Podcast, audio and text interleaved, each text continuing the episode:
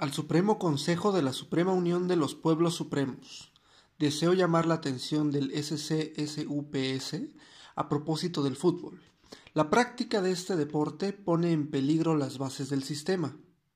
La gente ve un partido de fútbol y no sabe cuál será el resultado final. Y se le puede pasar por la cabeza que el SCSUPS tampoco lo sabe lo cual sugiere que puede haber algo que el SCSUPS no sepa.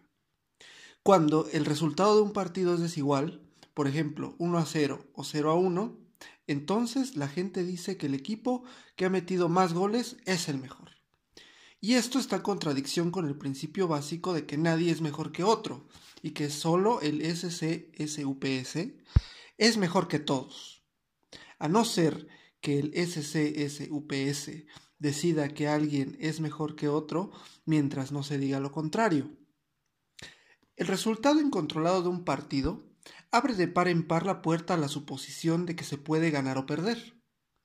El equipo ganador está contento a expensas del equipo que pierde, el cual está descontento, cuando el contento debería repartirse a partes iguales y el descontento no debería existir. Ya la misma forma de la pelota está en contradicción con la forma de nuestro régimen, porque la pelota es redonda y rueda, mientras que nuestro régimen está inmóvil y bien asentado, y el rodar puede ir hacia aquí o hacia allá. No se sabe hacia dónde, mientras que nuestro régimen de ninguna manera puede rodar hacia ninguna parte, porque es inamovible. Propongo, por lo tanto, cambiar la pelota redonda por otra cuadrada, es decir, por un cubo. La pelota cuadrada no se moverá por sí sola hacia ninguna parte, e incluso si se la cambia de lado no se notará diferencia alguna. Puesto que nuestros niños también juegan este deporte, la importancia educativo-política de la pelota cuadrada será enorme. En resumidas cuentas, propongo las siguientes reformas. A. El resultado de cada partido deberá ser establecido de antemano por la Comisión Central de Planificación para todo el año, publicado en el Boletín Oficial del Estado y anunciado por los medios de comunicación. Todo ello comportará un nuevo ahorro económico calórico, porque ya no habrá ninguna razón para que se jueguen los partidos. B. Cada equipo anunciado como perdedor en virtud de la correspondiente decisión de la comisión estará obligado a mostrar su contento.